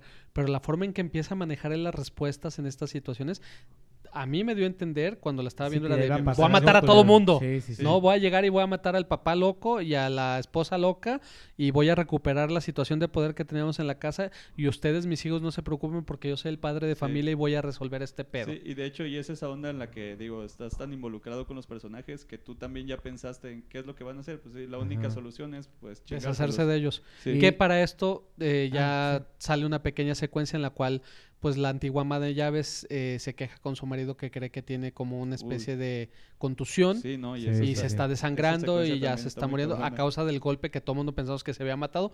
No se mató, sobrevive unas horas más, luego ya se muere. Y, pero y justo antes de pasar como a, a la última parte, quería comentar antes este algo que ya le había dicho a Javi, digo, no sé qué opinan ustedes, sobre que hasta el momento, o sea, digamos, hasta esta parte de la película, bueno, y en general en toda, pues, pero le decía que los tecnicismos, por así decirlo, o sea, la música, la fotografía, todo esto, le digo, yo siento que es simple, o sea, simple Sí. en el sentido de que está hecho, ah, podría decir yo, casi perfecto para la, el funcionamiento de, de la trama. Las actuaciones eh, funcionan todas bien, pero todo esto realmente no hay nada que digas, es algo así súper sobresaliente, realmente está hecho simple, bien. Sí. sutil, para que ¿no? todo o sea, funcione, todo sí. funciona y todo. La- es la- como un rompecabezas que cada pieza embona tonos, como perfecto. dices, como cambian, Sí, no hay nada así gradual. como cuando ves la, ah, cualquier película de Lubeski, ¿no? Que dices, la fotografía está Ajá. afuera, ¿no? De lo Sí. normal. Esto es de Cuarón, ¿no? Que todo es técnico. todo, ajá. todo bien en su lugar, pero nada... Digamos- Nada opaca a otra pieza. Ajá, es Todo ninguna pieza- muy parejito todo. Sí, Exacto, ninguna ajá. pieza se come a y- otra. o sea, eso- todos, todos, eso me gusta mucho. todos o sea, trabajaron para un fin común. Exacto, Sí. o sea, todas las piezas técnicas de la película funcionan bien. Los vestuarios, este, todas las locaciones bien, o sea, La la, música. música todo. bien, pero na- nada que digas, esto es de un genio, pero todo perfectamente y- bien. Incluso- es que curioso, esa es la genialidad, ¿no? Sí, que sí, tiene la película. Sí, digo, y es como esta onda de, incluso en, eh, digo, que a mí se me hace todo muy simple y digo, en, en, en los, digamos, en los comentarios ni siquiera es muy grande- eh, grandilocuente, nunca se hace una conversación súper rebuscada de la lucha de clases ni nada. Siempre No, está todo lo a lo más- presenta, pero no, no, no toma parte de uno o de otro. Es que eso es bien chido. Hace, hace una crítica social sin tomar partido. Sí. Te expone las debilidades de lo que está pasando en el sistema y te deja que tú saques las propias, sí. tus y propias creo- conclusiones. Y creo que también tiene que ver con la onda de que pues cualquier persona que lo vea, pues dependiendo de qué situación se sienta más Es la interpretación que le va a dar. como a Que aquí es donde entramos a, a una segunda lectura que le platicaba a Miguel de, de un crítico que yo sigo mucho que, que me hizo ver como también otra especie de lectura diferente, que es cuando ya le da pie al tercer acto, que es cuando el papá rico le habla al chofer y le dice, sin saber que su casa se inundó, que no Exacto. durmió, que está todo traqueteado y todo, y oye, ¿sabes qué? Pues decidimos festejarle al niño, necesito que te vengas a trabajar. Tú, Kyle. Y tú caile y se te va a pagar doble. Y es la forma en que esta familia rica empieza a manipular a toda la gente que trabaja con ellos. A todo mundo es, tú caile y te vamos a pagar doble. Sí. Tú caile y se te va a pagar el día. Tú cáele. Entonces ahí es donde empieza esa dualidad de que dices, güey, pues también estos vatos están necesitados de la, del, del trabajo de ellos. Sí, y saben que no se y a base de Y más billetazos. ahorita que ya no tiene nada porque Sí. se Ajá. les inundó la casa y todo. Y a base de billetazos es, mm, no respeto tus horarios de descanso, no respeto tu vida personal, no respeto esto, no respeto lo otro, y te compenso con dinero. Sí, y- Sí. Y, y también este, la onda de eh, a la chava que es la que era, pues la que le daba clases al niño, que es el del cumpleaños, dice, ah, tú vente, te voy a pagar triple el día Ajá. y tómalo como que es parte de tu trabajo. Y luego es como, te dicen una cosa, pero al final cuando le dice, ah, este, necesito que cargues el pastel. O sea, sin preguntarle, o sea, lo vas a hacer. Y, y la onda cuando ya se Pues está- también con el tutor, ¿no? Con su hermano que le habla y es que la Sí. chava quiere que estés aquí por el cumpleaños Sí. y te lo pagamos. Y digo, y lo más fuerte es este cuando están el, pa- el padre rico y el padre pobre, Ajá. Que están detrás del arbusto y Disfrazados de indios. disfrazados de indios y el cuate, o sea, ya le ves la incomodidad que tiene. Sí, el el- semblante ya el es semblante- como también medio de loco. y digamos que, o sea, lo ves así Peligroso. bien, bien Sí, que está a punto de explotar. Sí. y lo ves así bien serio, bien serio. Y, y creo que hasta él, él sabe cómo llegarle o, o lo que le molesta al rico que es, ah, sí, pero lo haces porque la amas, ¿no? O sea, ahí picándole la cresta de Ajá, que... Lo que pasa es que durante toda la película estuvo ahí como queriendo cruzar la línea con sus comentarios Ajá. y no lo hacía, ¿no? Como que, que no perdía algo- su, su que postura era de algo chofer. que es algo profesional, ¿no? que O algo sea, le respetaba el padre rico. Pero por ahí se le había salido preguntarle que se amaba mucho a su esposa Sí. y el güey le contestó así como de, ah, claro, por supuesto.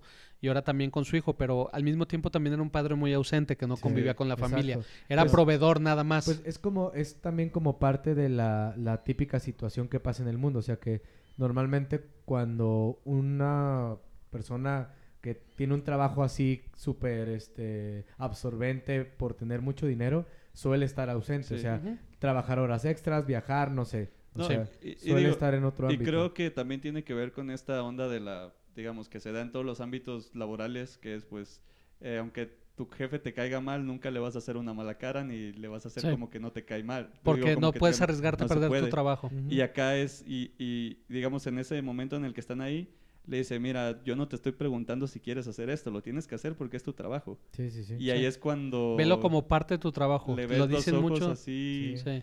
Llorosos, ¿no? Así, De, Así. de llenos de odio también. sí.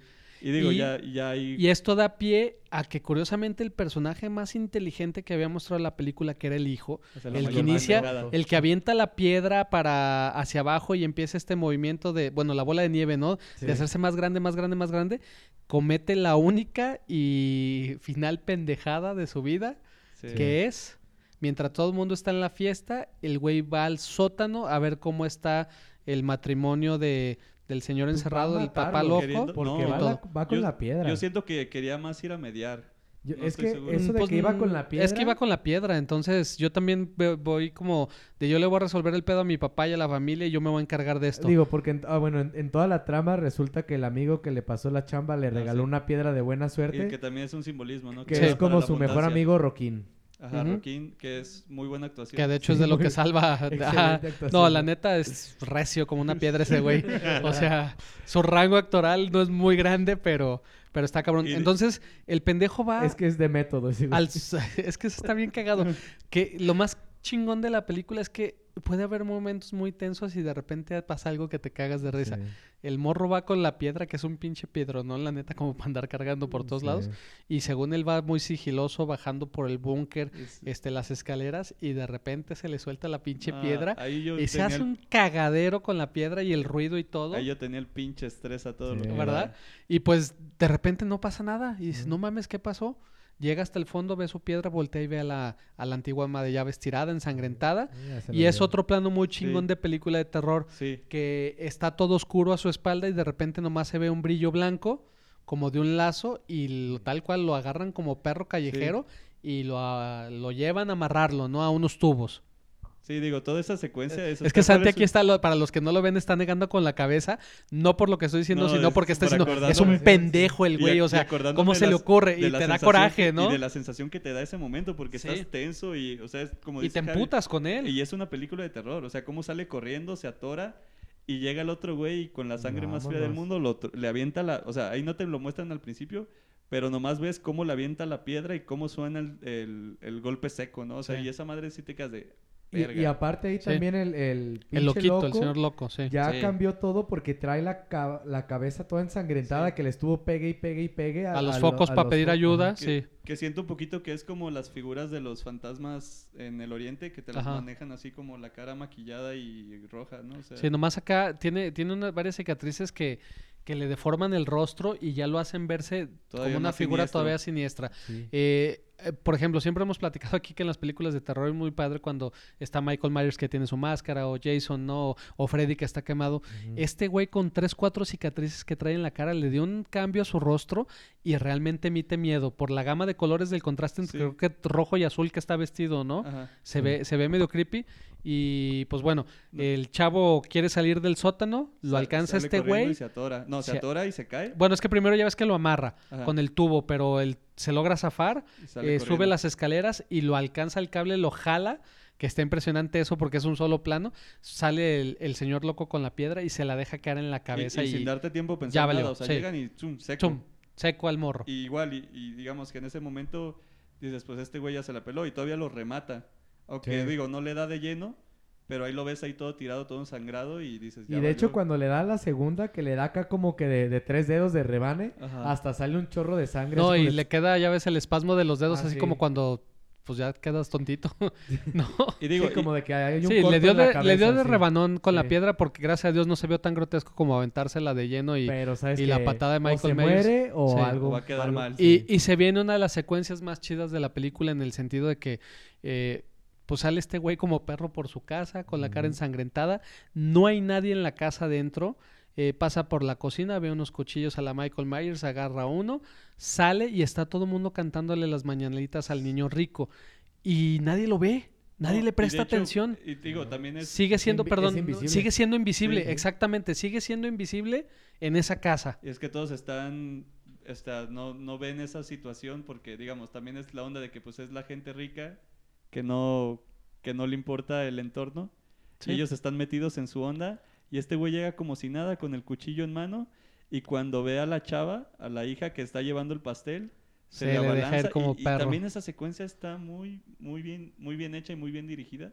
O sea, cómo va la acción desenfrenada con el cuchillo así, este, alzado al, a- al aire. Sí, y que nadie sabe ni qué clava. pedo, Sí. ¿no? O sea, y- Llega, se lo clava y de hecho también la, la dice, este, dice la, la chava de que, ah, ya valió madres. Y nomás se sí lo como- ve, o sea, lo ve venir y fue y le cambia el rostro. Sí. Que ella también actúa muy bien, eh, la, bien. la, la Sí, la chava. la- Para la- mí fue la que más me gustó cómo actuó. Yo creo que es que es lo que dice Miguel, o sea, nadie desentona, o sea, no hay nadie que le pongas, eh, incluso el idioma, aunque es muy diferente, no, no cansa. Eh, quitando un lado que decía Santi del ah, no, no, no, no, no, no, no, no, no, no. Eh, pero este frenesí que se hace como una película, yo creo, italiana, eh, de Dario Argento, que de repente. Ah, pues así tú dijiste. Así da el tono, ¿no? Sí. Sí. ¿O sí? Pero no dijiste nada. Sí, no. No, no, sí. no, no, no, no. Ellos tampoco. Bueno. Bueno, Está continúa. bien, perdón. No, no, no. Entonces, bueno, prácticamente el, pues el señor loco se filetea a la hija. Este, el papá pobre, el papá pobre, este, va y se pelea con el, Eh, con, e- con este señor loco. O sea, empieza ahí un caos y todo un corredero de gente. eh, no se sabe bien qué está ocurriendo. Pues la, la mamá no es la que luego Sí, termina la- ganándose Sí. con el clava pinche la espada. Pues sí, son espadas brasileñas, ¿no? Para los cortes. Sí. Sí, un, sí, una espada brasileña. Eh, ahí es donde tiene como su punto alto el papá pobre porque durante toda la película habían manifestado que él a la hora de los putazos siempre salía corriendo. Sí. Y creo que cambia un poco a la hora que ve a su hija, ¿no? E intenta Sí. defenderla. Nomás no es lo suficientemente hábil Ajá. y no es este diestro para manejar a- o para someter a un güey con un cuchillo. Sí. Y la que acaba salvando el día es la mamá Sí. pobre, la, La pobre. mamá y, que sí- y que ahí, o sea, pasa también algo bien culero de parte de los ricos Sí, que sí, es lo que te iba a eh, decir. están viendo todo el desvergue de que están matando a ellos. El pinche niño culo se, desmayó desmaya Y, y, la mamá, ay no, mi hijo Y le- ya. Y le dicen al, a- al, al chofer, tráete la camioneta. Y él está deteniendo la hemorragia a su hija. Ajá. Y el otro güey, tráetela. Y, y se, le- y se ve cómo lo ve con odio. Sí. Que dice animales, aviéntame las llaves. Y ahí quedan en, en medio camino, ¿no? Sí, porque la mamá pobre y el papá pobre se van novio a este a tratar de salvar la vida de su hija. Eh, trae una herida en el pecho, la están presionando Sí. para que no se sangre.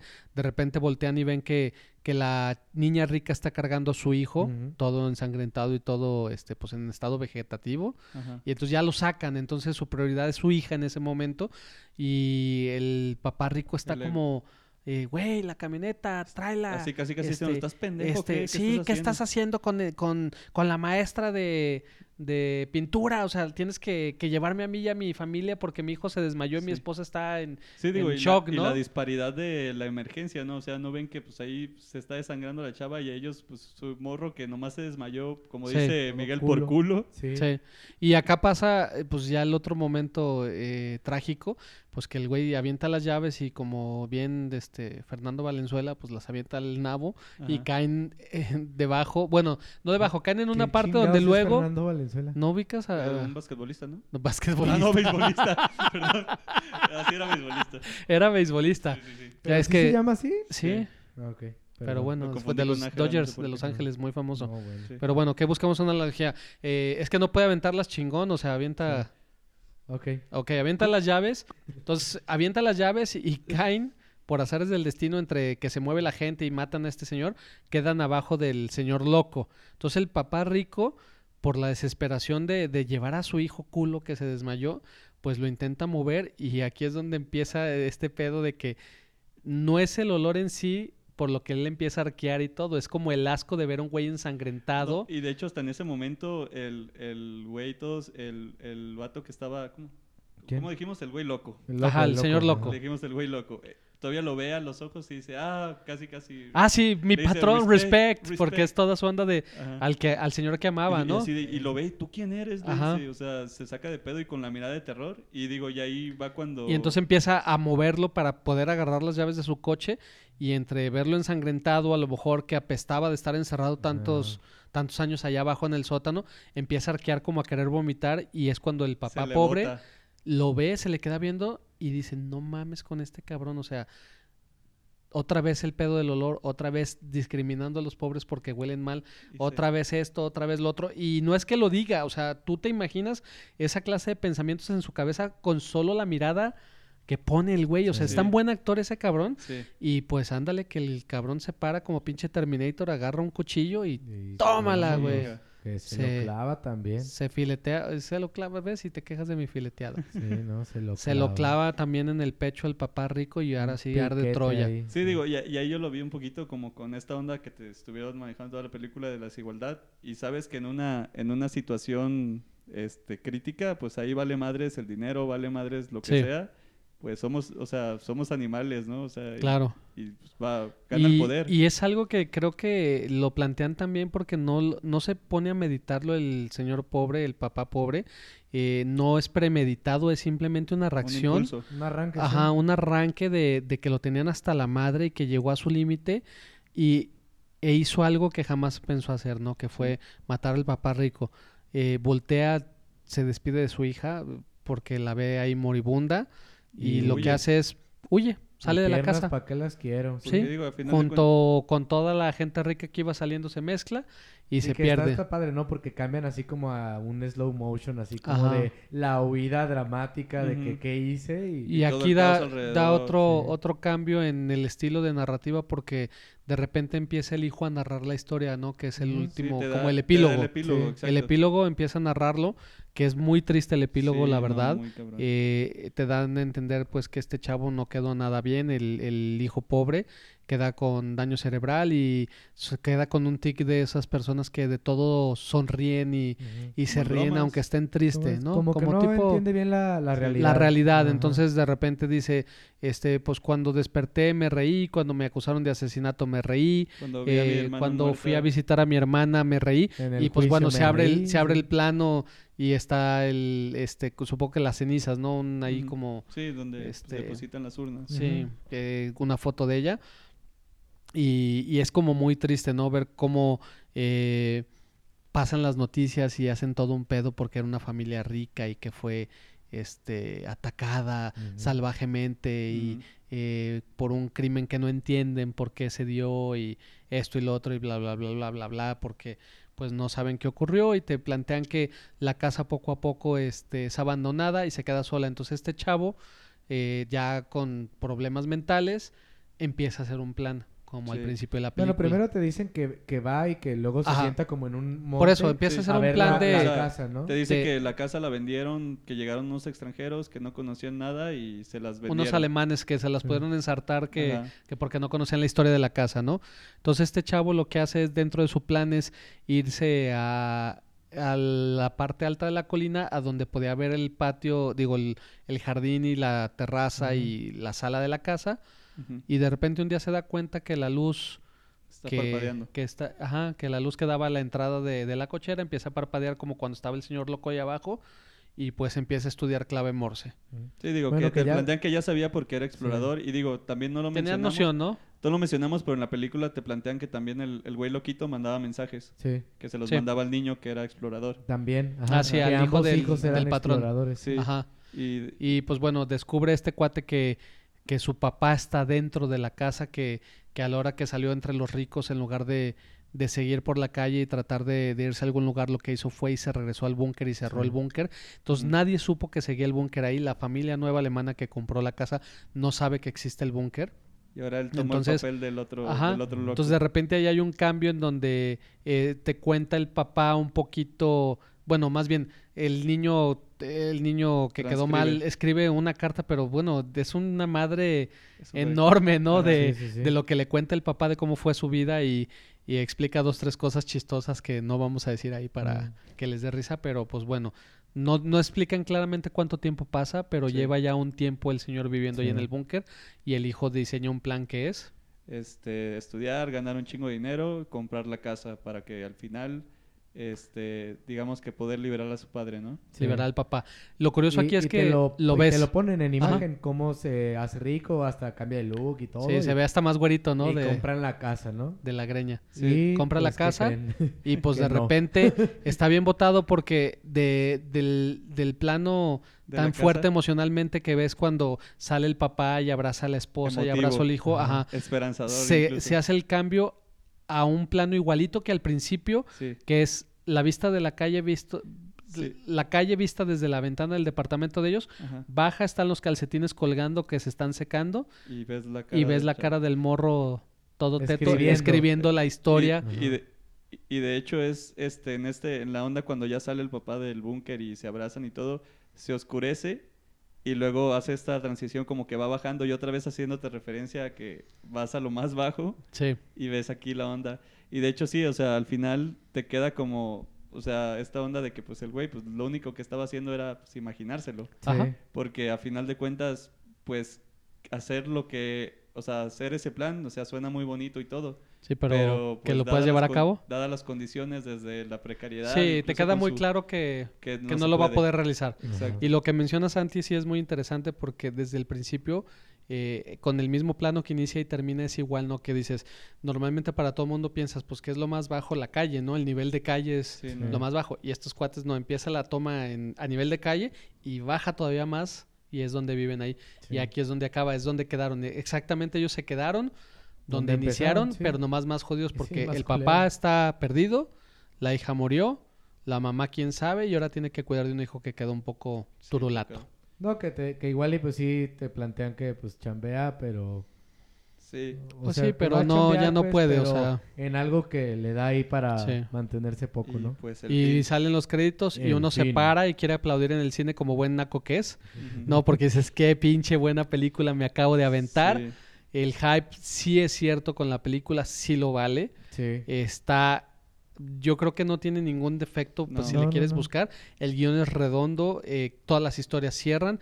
Obvio tienes que dejar ahí por ahí, este, de dejar de pensar algunas cositas como eso de que como la carta que le escribe, el mensaje que le manda el papá es extremadamente extenso. Sí, digo, pero ya- pero ya- es lo- son pecata minuta. No, y ya tienes también la apertura de pues decir igual y pues el morro pues también ya está malito, o sea, igual y se lo imaginó. Sí, exactamente. Y este, y digo, y con eso, con lo que dicen de también dejar pasar ciertos detallitos, digo, es lo que me gustó mucho el tono porque, digamos, es como en, en una comedia, pues tiene todas esas, esas este, ondas de, digan, no vacíos argumentales, pero como que cosas que pasan muy, a- muy, como decirse, muy convenientemente, Sí. ¿no? Y digo, Sí. y, y yo por eso ya cuando vi la segunda vez, por eso me quedó ese sentimiento de que acabo de ver una fábula. Sí. O sea, todos, como si te están contando hasta incluso un chiste y, y desenvuelve en una enseñanza y pues, acaba, de ma- acaba de mala forma, ¿no? Claro. Sí. O sea, A mí me, me encantó. Yo sí este, eh, estoy de acuerdo con las nominaciones que ha tenido. Eh, me hubiera gustado que alguno de los actores hubiera estado nominado en, en actuación. Creo que sí se pudieron haber colado, sobre todo el papá pobre. sí. Eh, creo que es el que más sobresale, pues ya es el que más ha trabajado con el mismo director. sí. pero todos, ¿no? O sea, yo- como dice Miguel, o sea, es impresionante cómo, cómo en este, en este marco de la película no hay ningún objeto, personaje o situación que opaque a otro, sino simplemente cada quien sabe qué función debe de cumplir, lo hace a la perfección y su magia está en eso, en que nada es espectacular, pero todo es muy bueno a la vez Sí. y nada chafea. Y, Sí. pero nadie sobresale, Sí, entonces es como es- que, aunque los actores pudieran hacer algo más cabrón, pero dicen, no, pues, hasta aquí es la barrita, todos aquí, todos en este nivel, todos parejitos, ¿no? todos parejitos, sí. Sí, Y fíjate, lo, lo, lo único que yo puedo decir, o sea, no es un problema ni nada, pero me pareció, digamos, que en, en ratos me incomodaba.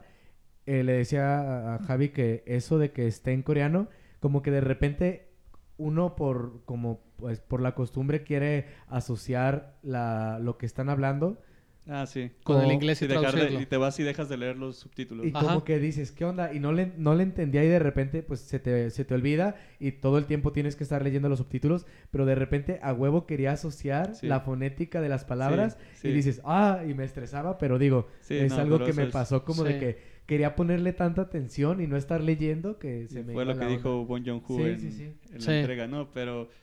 A mí sí este, no me pasó eso. Digo, sí. ya- digo Es porque que en ves que veía ratos cine como de que se acción me de, iba la onda, sí. de allá de, de China, entonces sí estoy un poco más acostumbrado a ver películas con idiomas raros, ¿no?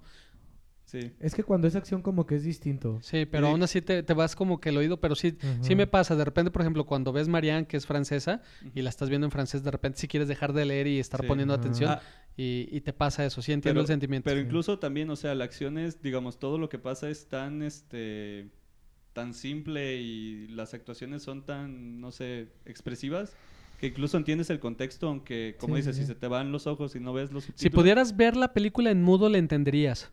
Sí, sí, entenderías todo entenderías lo que está todo. Está tan cabrona hecha que si no escuchas los diálogos, entenderías. Sí. El problema es que te perderías de muchos. Sí, chistes claro, muy buenos claro, que, es lo que le da, que, el- que le el da, ron. pero son de esas películas que están tan bien hechas visualmente que su narrativa visual que perfectamente entiendes todo sin, sin Sí. que escuches qué están diciendo. Sigo, y, y otra cosa que ya leí después de- acerca de la película fue que, pues, este Bon Joon-ho, o sea, ya tenía la visión de esa película, pero él quería que sí fuera una producción completamente coreana.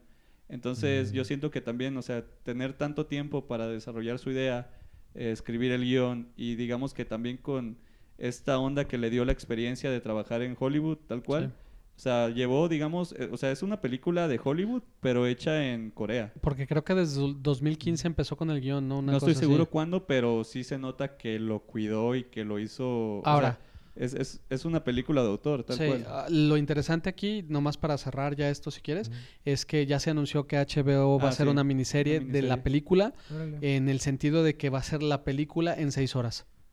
O yo supongo que la van a Y- hacer con actores este, Y americanos. dijeron que iban a este, desarrollar un poquito más las historias. Sí, ¿no? la- el background de todos los personajes. Digo, yo la verdad sí me lo chutaría. Sí, yo también. me lo chutaría con los surcoreanos, la verdad se me hace muy padre. Eh, me molesta cuando hacen remakes de ese sentido. A veces hacen remakes muy buenos. A Sí. veces La no. mayoría son muy malos, pero sí le daré la oportunidad porque la historia está tan padre que, que diría, ah, sí me, echa- sí me chuto una miniserie de seis capítulos de, de esta historia, ¿no? Y algo, otra, otra onda que sí es de esas películas que puedes ver muchas veces y yo creo que no te van a aburrir nunca.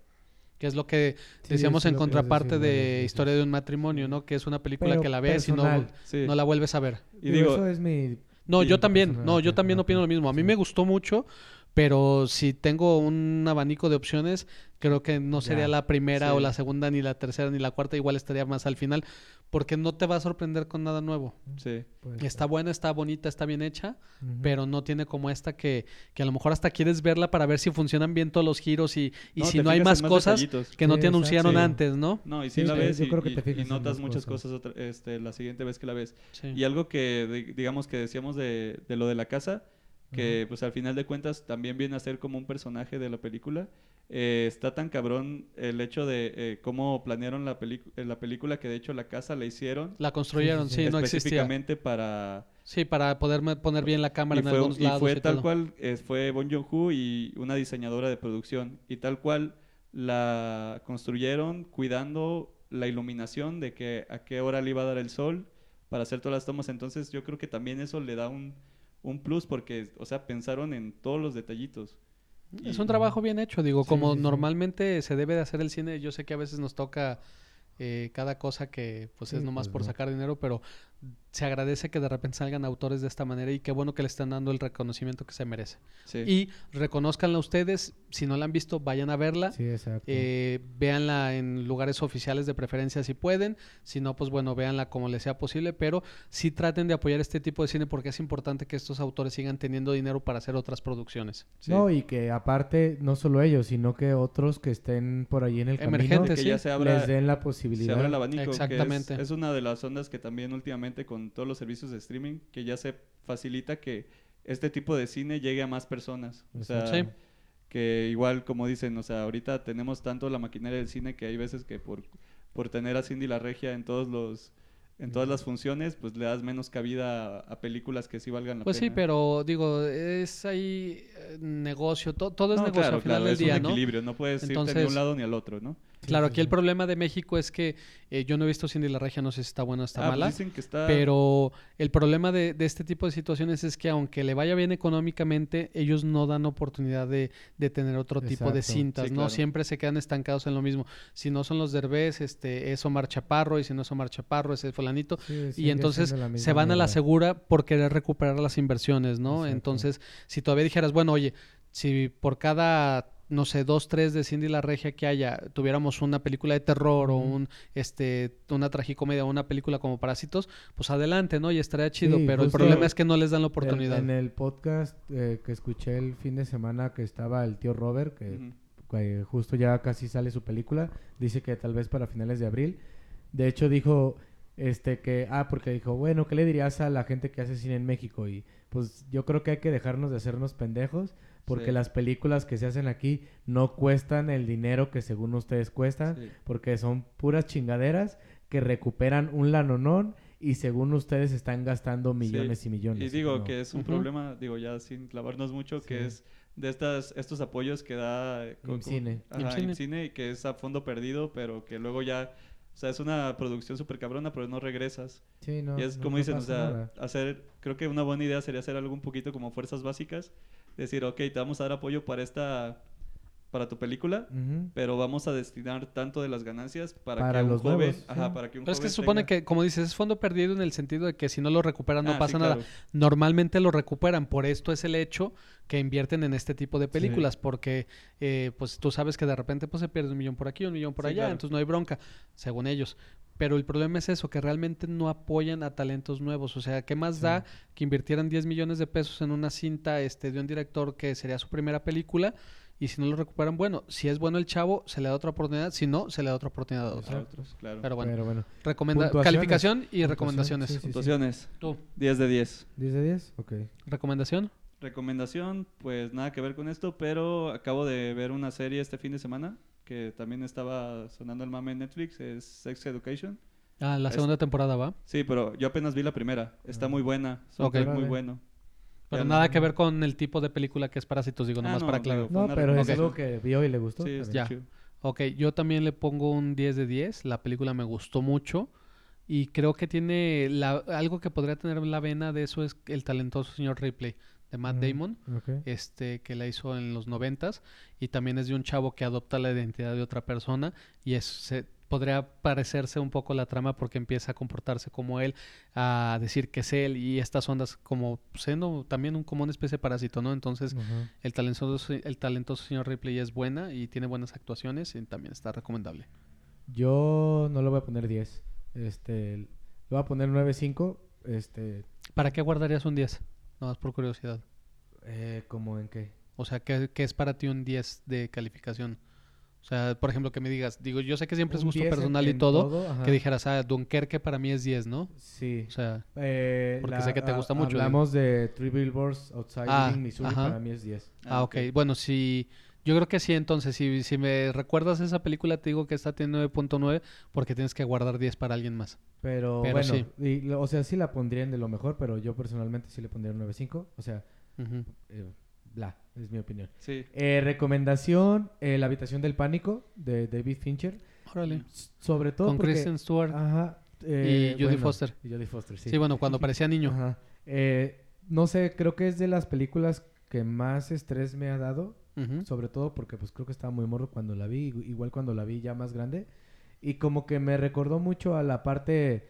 eh, ¿Al tercer acto? al tercer acto de, de- de esta película. Como, como dice Santi, ya cuando bajan, o sea, la segunda vez que ya estás así como de que, güey, ya que esto va a tronar, así como que hubo Sí. momentos, tiene sus partes tristes, etcétera, etcétera. Si no la han visto, es como del 2002, creo. Entonces me, me gusta esto. Que por cierto, este, haciendo comercial, la gente que nos escucha ahorita que dijiste Habitación de Pático y David Fincher, Ajá. estaría bien que todo el mundo le escribiéramos a Netflix y este, les exigiéramos que, que se arrepientan de haber cancelado Mindhunters. Ah, este, no, la digo, verdad a mí me dio en- mucha tristeza. En stand-by. Este, no, liberaron a los actores de sus Ah, contratos. Sí. Pero- O sea, obvio sí, si se llega a conjugar, si se alinean los astros Sí. para Sí, el apocalipsis y si sobrevivimos, se vuelve a ser Mindhunters. Sí. Pero eh, si no la han visto, chequen esa serie, es muy buena. Muy muy buena y sí da tristeza que no pudimos eh, terminar de ver la historia de estos dos De hecho, sí. este, Sí. De hecho, agentes sí, del FBI. Yo también me agüité cuando escuché la Sí. noticia. Dice, como dices, o sea, fue un stand-by, pero ya que se vuelva a conjugar todo, Sí. va a estar muy Pero un stand-by, te digo, cuando liberas a los actores de sus contratos, es que no hay grandes posibilidades, son mínimas las posibilidades Sí, de que se vuelva a pero retomar. todo esto fue porque también Por David Fincher. tiene un proyecto Por con Fincher Netflix, quiere. de hecho. Ajá, entonces, Sí. pero bueno. Así pasa. Este, bueno, nos despedimos, Santi. Adiós, yo soy Santi Adiós, Santi. Y me siguen en Twitter como SantiRFLC. Y Javi. Buenas noches o buenos días o cualquier buenas que nos estén escuchando. Soy Javier M. Sotelo, Javier con X en todas las redes y Santi va a decir algo más. Sí. Ah, sí, no, bueno, no dijimos, pero coméntenos ustedes qué les pareció esta película, sí. porque la verdad Vayan a verla, me apoyen. interesa. Sí, es de esas películas que le pones a tus compas y te les quedas viendo la cara para ver cómo les va. Veanla en grupo, película. eso es cierto. Esta Sí. película se puede disfrutar eh, si van a verla en grupo y después se van a tomar una chela, un café o lo que quieran y comentan sobre la película. Hagan la verdad es que la tres y experiencia va a ser vieron. enriquecedor Sí. y Sí. nos comparten sus conclusiones. Exactamente. Y a mí me siguen como arroba Mike Flowers. Ya saben, en Twitter, Caguamas en Pijama. Eh, manden, ya saben, comentarios, recomendaciones, como ustedes quieran, personal o al, o al Twitter oficial. Y pues nos escuchamos.